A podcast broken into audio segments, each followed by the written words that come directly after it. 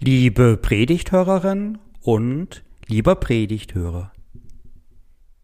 Hört eine Schriftlesung aus dem Evangelium nach Matthäus. Es ist das fünfte Kapitel. Jesus Christus spricht. Ihr seid das Salz der Erde. Wenn nun das Salz nicht mehr salzt, womit soll man salzen? Es ist zu nichts mehr Nütze, als dass man es wegschüttet und lässt es von den Leuten zertreten. Ihr seid das Licht der Welt. Es kann die Stadt, die auf einem Berge liegt, nicht verborgen sein. Man zündet auch nicht ein Licht an und setzt es unter einen Scheffel, sondern auf einen Leuchter. So leuchtet es allen, die im Hause sind. So lasst euer Licht leuchten vor den Leuten, damit sie eure guten Werke sehen und euren Vater im Himmel preisen. Zuerst herrscht bei mir Verwirrung. Wenn ich diese Worte höre, dann hab ich schnell gleich mehrere Fragen. Ihr seid das Salz der Erde. Ihr seid das Licht der Welt. Wen meint Jesus hier? Seine engsten Vertrauten? Oder alle, die ihn hören? Oder nur Simon und Johannes? Oder alle Menschen? Sind alle Menschen das Licht? Und was heißt das, ein Salz zu sein oder ein Licht? Was muss man tun, gute Werke. Ja, aber was sind gute Werke? Seien wir mal ganz langsam. Ich stelle mir gerne, gerade wenn der Text Fragen für mich aufwirft, alles ganz einfach und konkret vor. Das kann helfen, einen Einstieg zu finden in den Text. Die Worte sind der Bergpredigt entnommen, Gottes großen, Gottes großer Ansprache an die Menschheit. Und ist erst einmal nur ein Teil aus der Predigt von Jesus. Ja, Jesus hat gepredigt. Er hat immer wieder zu den Leuten gesprochen und das dürfte ihm mindestens genauso wichtig gewesen sein wie die Wunder, die er wirkte. Er hat gerne im Freien gepredigt, außerhalb der Städte, was sowieso besser war für ihn, denn Jesus aus Nazareth hatte in Nazareth nicht viele Treffer gelandet und war bei den Leuten von Nazareth auch nicht extrem beliebt. Wie sagte er doch einmal, ein Prophet gilt nirgends weniger als in seinem Vaterland. Die Menschen kamen also zu ihm. Das ist wichtig. Sie kamen zu ihm, verließen für ihn ihre Dörfer und Städte und suchten ihn auf. War er doch irgendwo in Galiläa, gerne in der Nähe des Sees Genezareth auf den Feldern, auf den Hügeln dieser landschaftlich reizvollen Gegend. Und viele Menschen kamen zu ihm, waren Tagesreisen unterwegs und litten deswegen auch Hunger bei ihm. Wir kennen das aus der Erzählung von der wunderbaren Brotvermehrung. Also, Jesus differenziert die Menschen. Einige sind wie das Licht und das Salz, und die anderen Leute sehen deren gute Werke und loben Gott dafür im Himmel. Für mich ist es so, dass Jesus diejenigen mit Licht und Salz bezeichnet, die sich ihm zuwenden, ihn hören und erleben wollen, ihn aufsuchen, von ihm etwas Göttliches erwarten. Sehnsucht haben nach dem, was er den Menschen vermitteln könnte. Auf seine Worte achten und bereit sind, diese Worte in ihrem Leben, auch alltäglichen Leben, ganz einfach anzuwenden, zu tun, umzusetzen, so gut es eben geht. Ich bin davon überzeugt, dass dies dem Jesus ausreicht, um Menschen als das Salz der Erde oder das Licht der Welt zu bezeichnen. Hier ist er ganz liberal. Ich bin davon überzeugt, weil ich ihn kenne. Er ist keiner, der in den geistlichen Dingen eine Zweiklassengesellschaft propagiert, will. Die einen wären die superfrommen Lichter und Salze und die anderen dunkel und fad, die kriegen es nicht gebacken. So war Jesus nicht. Wir wissen vielmehr, dass uns in Jesus Christus ein ganz menschenfreundlicher Gott begegnet, für den ein Mensch etwas Heiliges ist, hat er ihn selbst doch als ihm ähnlich erschaffen. Und jeder Mensch besitzt dadurch im Religiösen eine bedeutsame Gleichwertigkeit. Ein Mann ist mit einer Frau vollkommen gleichwertig, ein älterer Mensch mit einem jungen Kind, arme Menschen mit reichen Menschen und so weiter. Darum sollten wir auch nicht besonders selbstkritisch sein an dieser Stelle und unser Licht unter den Scheffel stellen. Er, Gott selbst, hat uns so gemacht, wie wir sind, und er wird sich schon einiges dabei gedacht haben. Also haben wir auch keine Ausrede. Also ich, das Licht der Welt, dass ich nicht lache. Ich bin doch eher so eine Taschenlampe, eine Funzel und bin froh, wenn ich nachts das Klo finde. Das Licht der Welt ist viel zu hoch für mich und Salz der Erde, also ich schmecke zwar manchmal bitter, zugegebenermaßen, aber nicht, weil ich die Würze des Lebens wäre, sondern manchmal eher ihr Gift. Ja klar, diese Gedanken kenne ich auch von mir geschenkt.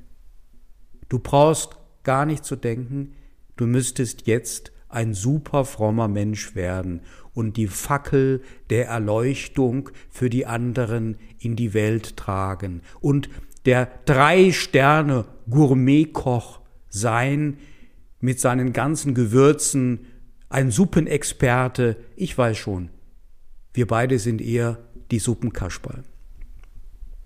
Aber darum geht es gar nicht.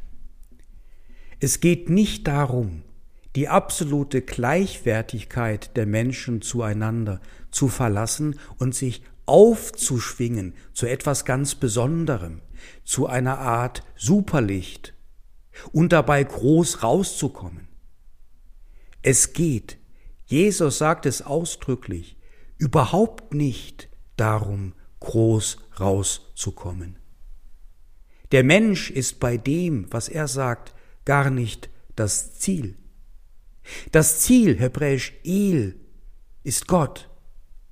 Es geht darum, dass Gott erkannt wird, dass man ihm die Ehre gibt, dass Gott das Ziel ist. El kann mit Gott und Ziel übersetzt werden. Und dies gelingt, sagt Jesus, indem man einwilligt darin, von ihm gut gemacht worden zu sein und seine guten Anlagen auch benutzt und gebraucht.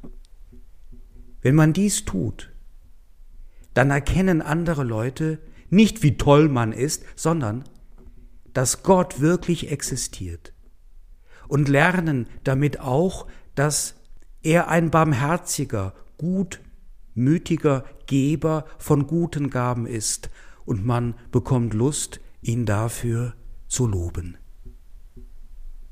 Also wenn du damals auch vorbeigeschaut hättest bei Jesus. Dich mit Kind und Kegel zu einem Familienausflug bei ihm eingefunden hättest, wenn du Sehnsucht hast nach dem Wort Gottes, Immerhin hörst du diesen Podcast.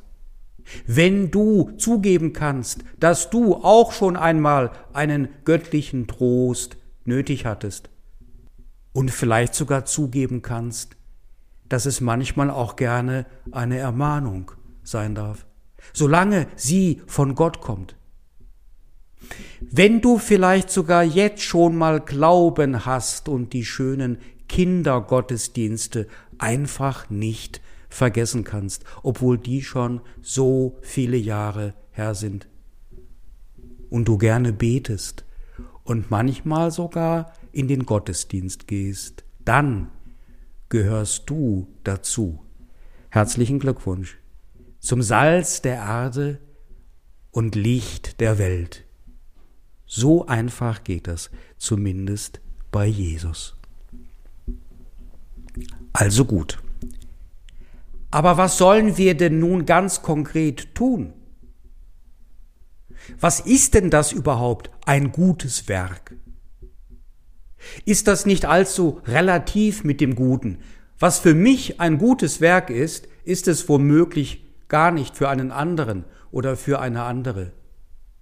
Und schon geht diese Haarspalterei los und man verfängt sich in endlos langen Diskussionen über die Frage, was ein gutes Werk sei. Und besonders die Theologen und Theologinnen laufen hier Gefahr, den Boden unter den Füßen zu verlieren. Kennt man ja.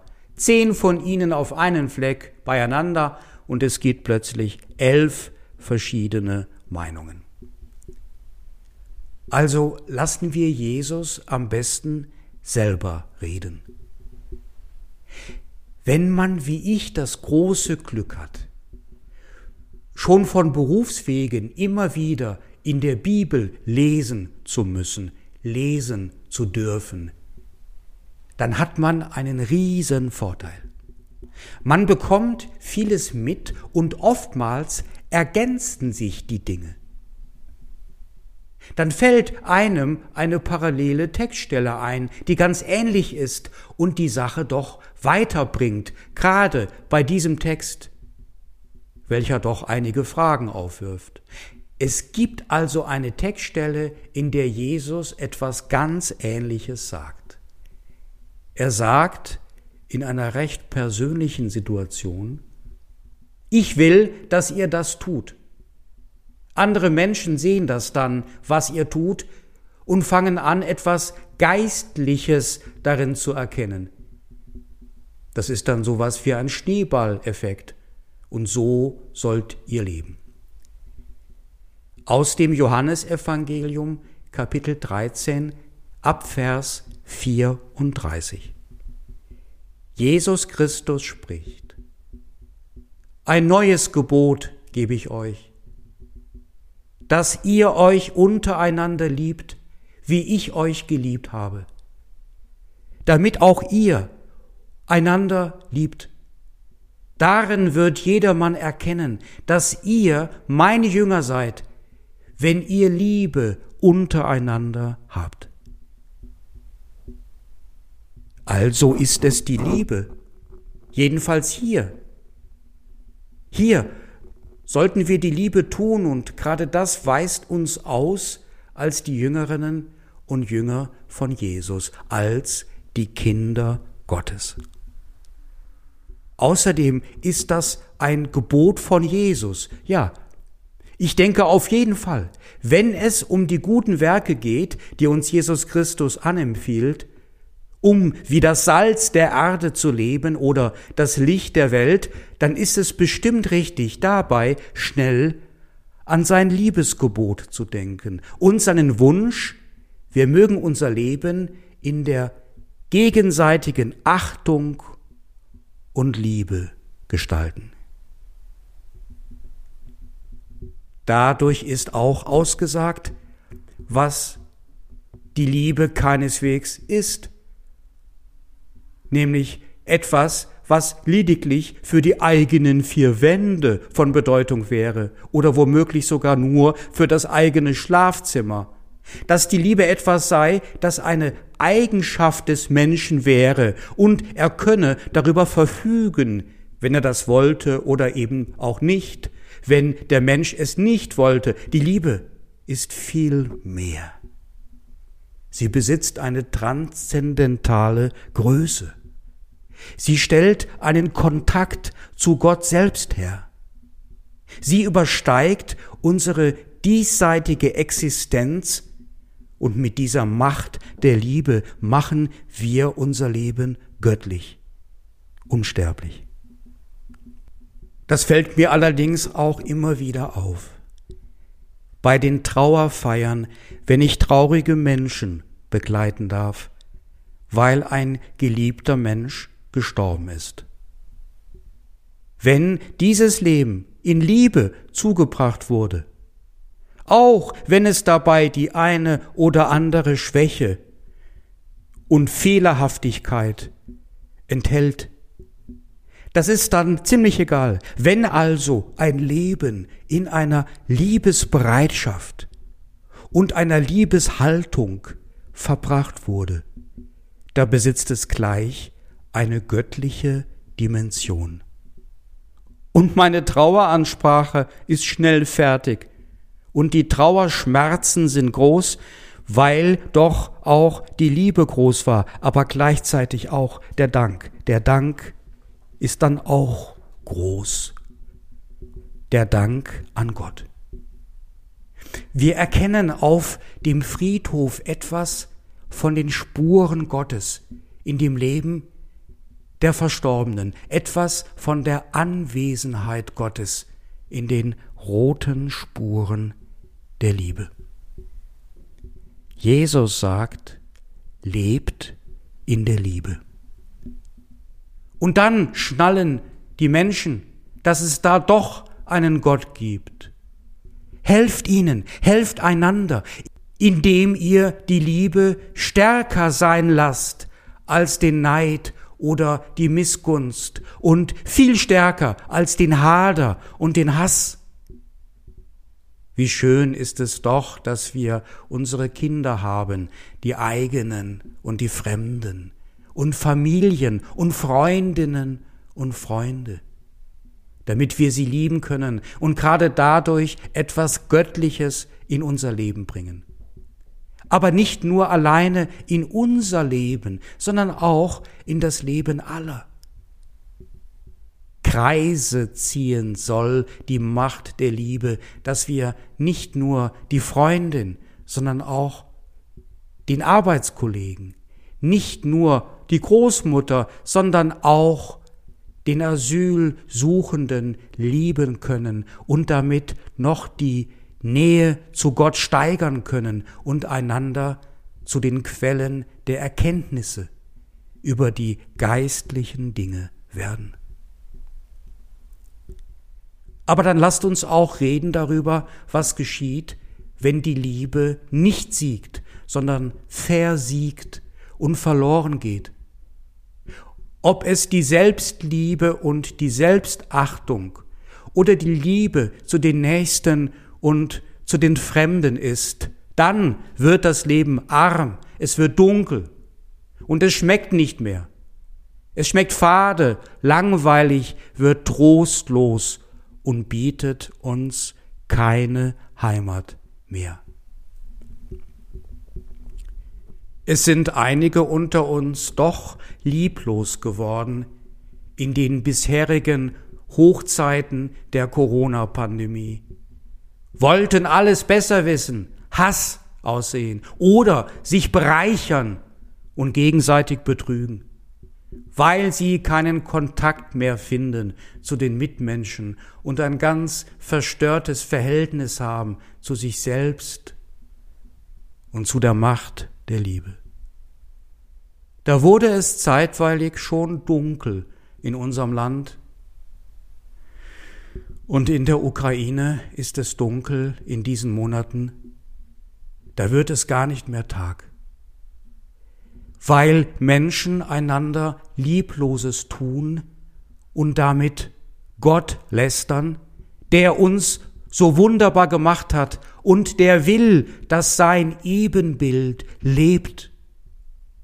Wir können nicht die Liebe missachten und Hass tun und einander feindselig begegnen, aber dann fragen danach, warum Gott das zulässt. Er hatte den Menschen nun mal als ein Wesen mit einem freien Willen erschaffen, was er gleich zu Beginn der Bibel auch schon mehrmals bereut hat. Wenn man in der Ausbildung zum Pfarrer ist, im praktischen Vorbereitungsdienst, im Pfarramt, dann wird man einmal vom Bischof oder der Bischöfin besucht im Gottesdienst. Als ich dran war, kam dieses Wort des heutigen Bibeltextes. Ihr seid das Salz der Erde, ihr seid das Licht der Welt und ich sollte darüber predigen vor meinem Bischof. Nachher in der Sakristei nahm ich mein Bischof ordentlich in die Mangel. Ja, warum haben Sie es ihnen denn nicht gesagt, dass Sie das Licht sind und das Salz der Erde, wirklich sind? Womöglich lag das daran, dass ich es als junger Mann nicht so recht glauben konnte. Mein Bischof war deutlich älter als ich und mir an Erfahrung voraus. Heute kenne ich so viele Menschen, von denen ich überzeugt bin, dass sie es wirklich sind. Denn ich habe nun schon so viele kleine und mittelgroße Gesten und Taten gesehen, Gesten und Taten der Liebe, des Lichtes und der Frieden Gottes, welcher höher ist als alle menschliche Vernunft. Er bewahrt unsere Herzen und Sinne in Jesus Christus. Amen.